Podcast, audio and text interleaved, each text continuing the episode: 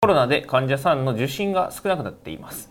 売上が15%から20%下がり、融資を受けました。この融資をうまく使って回復させていく方法等ありましたら教えていただきたいです。結論ね、はい。先に言っちゃおうかなと思ってるんですけど、うん僕はねあのやっぱこういう方にアドバイスしたいのは今、うん投資する場所は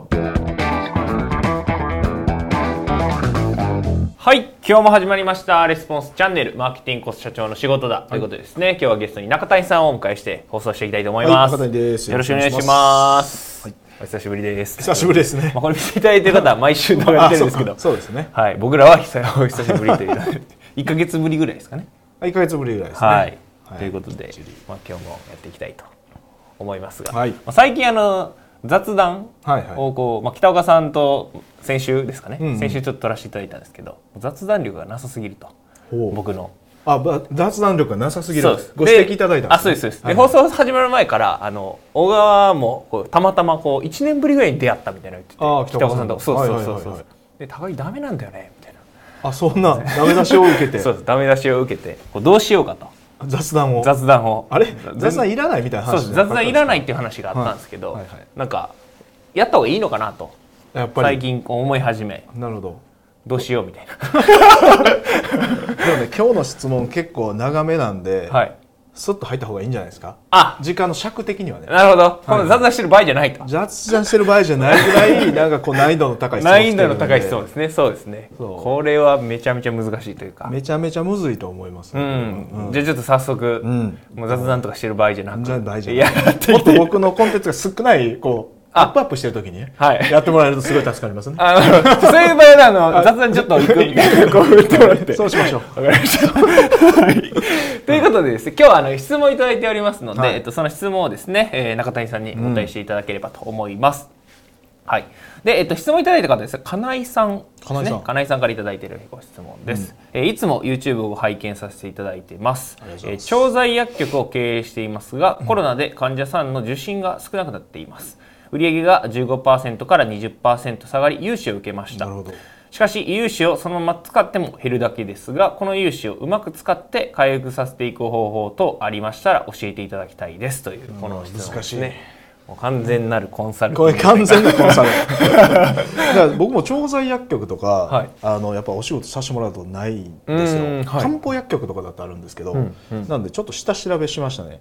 調剤薬局についてとはいいうか、はい。で結構し調べてると厳しいなと思って、病院クリニックとか周辺に構えるっていう基本的な調剤薬局ってうん。いうそれはい。が皆さんも、まあ、ご存知かもしれないですけど、うんそういうのあって、で門前薬局っていうビジネスモデルになっていると。はい。で調べてるとねやっぱ最近薬価の改定なんで、はい。その要するに税金の負担分っていうのが減らされてるんですよ。うんうんうん調剤薬局さんっていうのは。でどれぐらい減ってるかっていうと、はい。2ポイントっていう数字で下がってるんですね。2ポイント。2ポイントって分かんないじゃないですか。全然わかんないですだからこれね2ポイント下がったらどうなるかというと、はい。た大体あの健全な調剤薬局さんの数字調べたんですけど、うん。10億ぐらいの売り上げでうん。5000万ぐらいの純利が残るっていうのがうーん。あのまあ標準的なはい。あのビジネス調剤薬局さんの数字みたいなんですよね、うん。まあ、10億やって5000万ってうん。いう感じらしいんですよね。はい。で2ポイント下がるってこれどういうことかというと、その10億円で5000万、うん。あのお利益が残る調剤薬局さんが2ポイント下がると3000万になるって話なんですよめちゃめちゃでめちかいっすねゃくちゃ下がってるんですよ。めちゃくちゃ下がってる。まあこれいろいろあると思うんです。僕も、はいあの詳しい業界じゃないんで、うんまあ大体それぐらいと。うんっていう単純計算で言うと、はい10億で5000万残してると。うんだから5000万残そうともともと残そうと思ったらこれ17億売り上げ上げないといけないんですよ。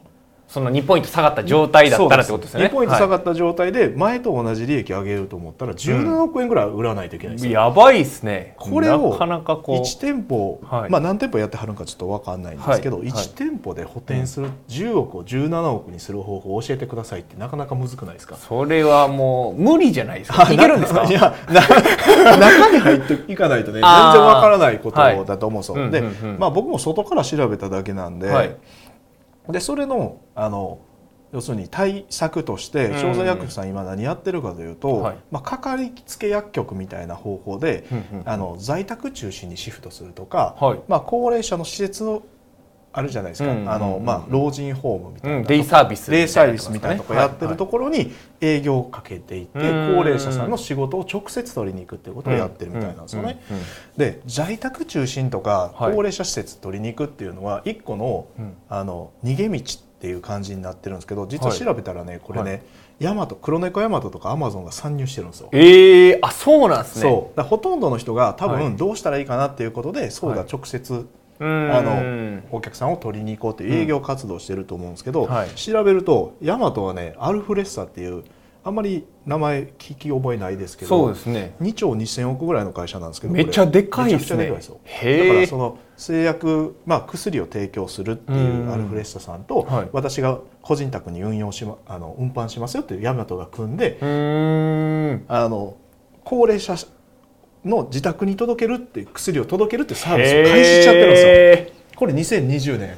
あ今年今年始まったんですね。あそうねコロナでじゃあこのやろうみたいなのになったみたいな感じですかね。そうなのか前から動いてたのかちょっと分かんないんですけど。うん。なんでアマゾンとかも参入してくるっていう話は出てるのでうん。ここ参入するとねちっちゃい製薬会社うん。あの調剤薬局さんっていうね多分淘汰されるんちゃうかなまあ、苦しい戦いになるのはもう目に見えてるので、うん。まあ、何が言いたいかというと、はい結論ねはい。先に言っちゃおうかなと思ってるんですけど、うん。調剤薬局っていうビジネスモデルから離れた方がいいんじゃないかなと思ってるんですよ。ああこの融資をもらってこれをどここのビジネスでどうするかどうするっていうよりか。だって2ポイント下がってて、うん。それを同じ利益出そうと思ったら10億を17億にしなうん。といけないってね。これねうん。保険適用されている保険適用されているビジネスの中でやろうと思ったらね相当厳しい話うん。になる、要するにコモディティ化されてるわけじゃないですか、うんうんでコモディティ化の指数みたいなの測るやつも見たんですけど、はい。もうほぼマックスに来てました。調えー剤調剤薬パチパチ。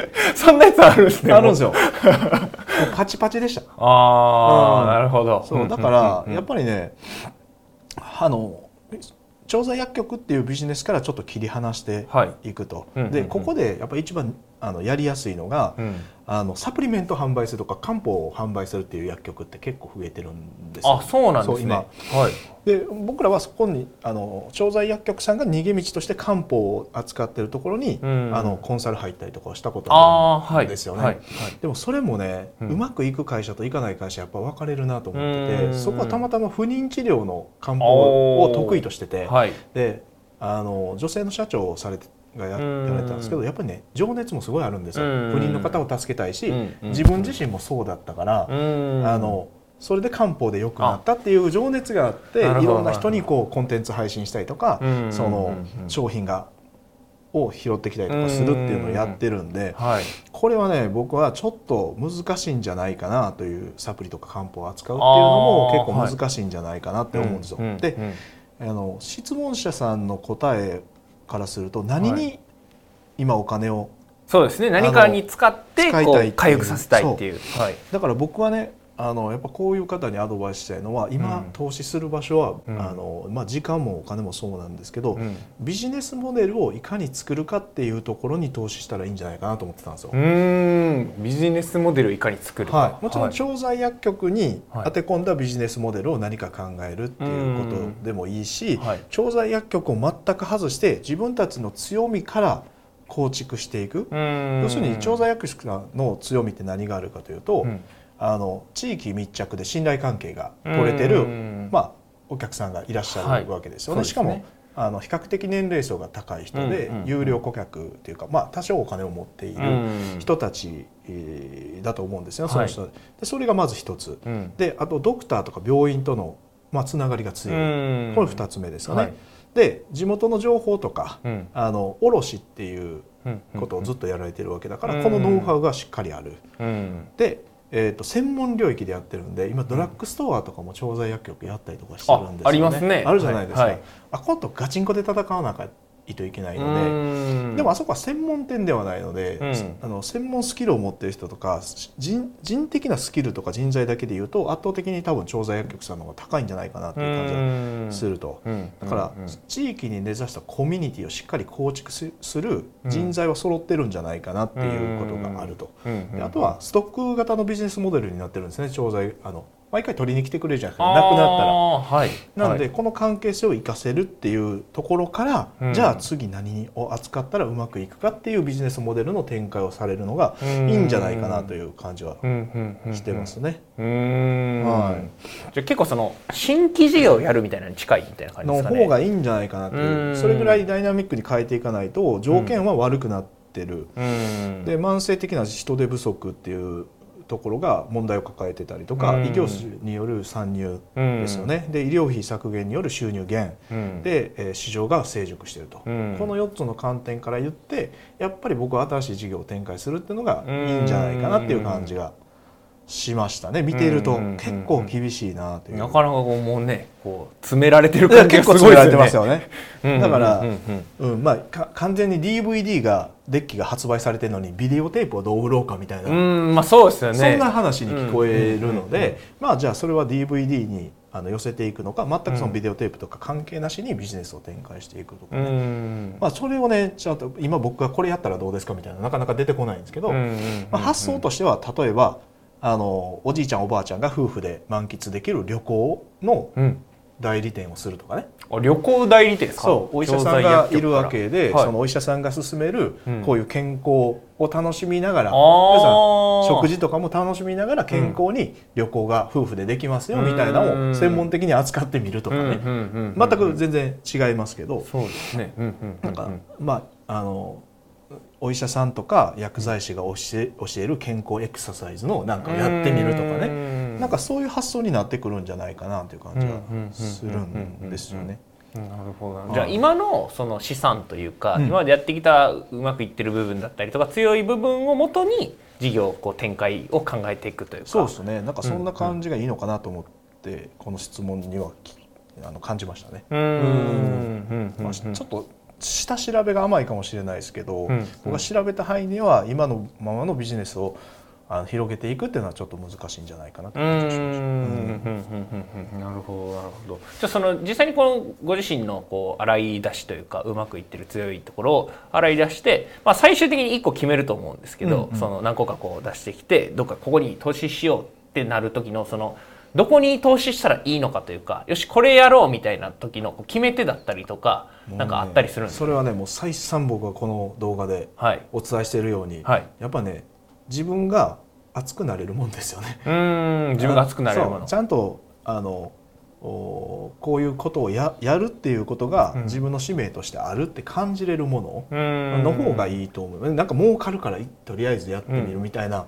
発想は絶対やめた方がいいし、その儲かるからやるっていう着目したってことはい。ししたしたことってね他の人も同じようにああ周りの人も。そう着目してやってくるんですよ、うん。で儲かったってなってもその噂ってめちゃくちゃ広がるの早い早いんで、あそうなんですか？めちゃくちゃ早いんで。タピオカ的な感じですか？タピオカみたいな感じです。もう誰もこれもやるんで、うーんそうなってきた時に、うん。自分が他の競合に負けないそうん。の情熱というか、うん。そういうものが注げるものじゃないと結う局ん23年の命でうん。またヒュヒュヒュヒュって同じこと繰り返すと、確かに。もうタピオカもうねもうタピオカやばいじゃないですか。やばいですね。次何くんねんみたいな。のありますけど。うんうん。それはもうめちゃくちゃ金持ってる人は、うん。あの23年で変わるビジネスをどんどんどんどん投資変えて投資先を変えていけばいいと思うんですけど、うんまあ、小資本でやってるとこようなところの勝ち方ではないですよね多分。なんで、まあ、僕だったら必ず自分がこれをやりたいって思ってるかどうか、うん。うんうんっていうところはあの着目してスタートすると思いうんます。うんなるほどなるほど。じゃあ今回こうご質問をいただいて、えーまあ、融資を受けてここからどういうふうにこう投資してどういうふうに使っていってうん。回復させていくのかっていうご質問をいただいたんですけど、今日のこのテーマをまとめていただくとどんな感じになるまとめるでしょうか？とやっぱりその逆に言うと安定したビジネスであるっていうのは間違いないですようん。ね収益が下がってても、うん。だからこの利益が出てる間うん。に、あのまあまあちょっと利益出てるのかちょっと分からないですけどある程度安定している事業を持ちながらその空いた時間とかリソースでうん。新しいビジネスモデルに、えーまず投資する、うん。考えるうん。アイデアを創出するっていうところに投資するっていう方がいいんじゃないかなと思ってると。でそれはどうやって組み立てるかというとやっぱりそのさっき言ってた6個ぐらいの強みがあると思うんですけど、うん。その 6, 個を軸にうん。考えると。で投資するんであれば自分があの情熱を持てるマーケットに対してアプローチしていくっていう流れを、あの組んでいけばいいんじゃないかなと思いますね。なるほど。ありがとうございます。うん、じゃあ今日ご質問いただいた金井さんはぜひですね、まあ、ご自身の強みを洗い出したりとか、まあ、今日お伝えした6つですかね、うん、からこう展開していただくっていう感じですかね。そうですね、うんうん、ぜひやってもらいたいですね。はい、はい、ありがとうございます。はい、それではですね本日のレスポンスチャンネル以上で終了となります、はい、最後までご覧いただいてありがとうございました、はい、ありがとうございました。最後までご覧いただいてありがとうございます。いいねチャンネル登録をよろしくお願いいたします。レスポンスチャンネルでは今質問を受け付けております。コロナに関することやビジネスマーケティングのことなどあなたの質問をレスポンスチャンネルでお答えさせていただきます。質問は概要欄からお願いいたします。あなたの質問お待ちしております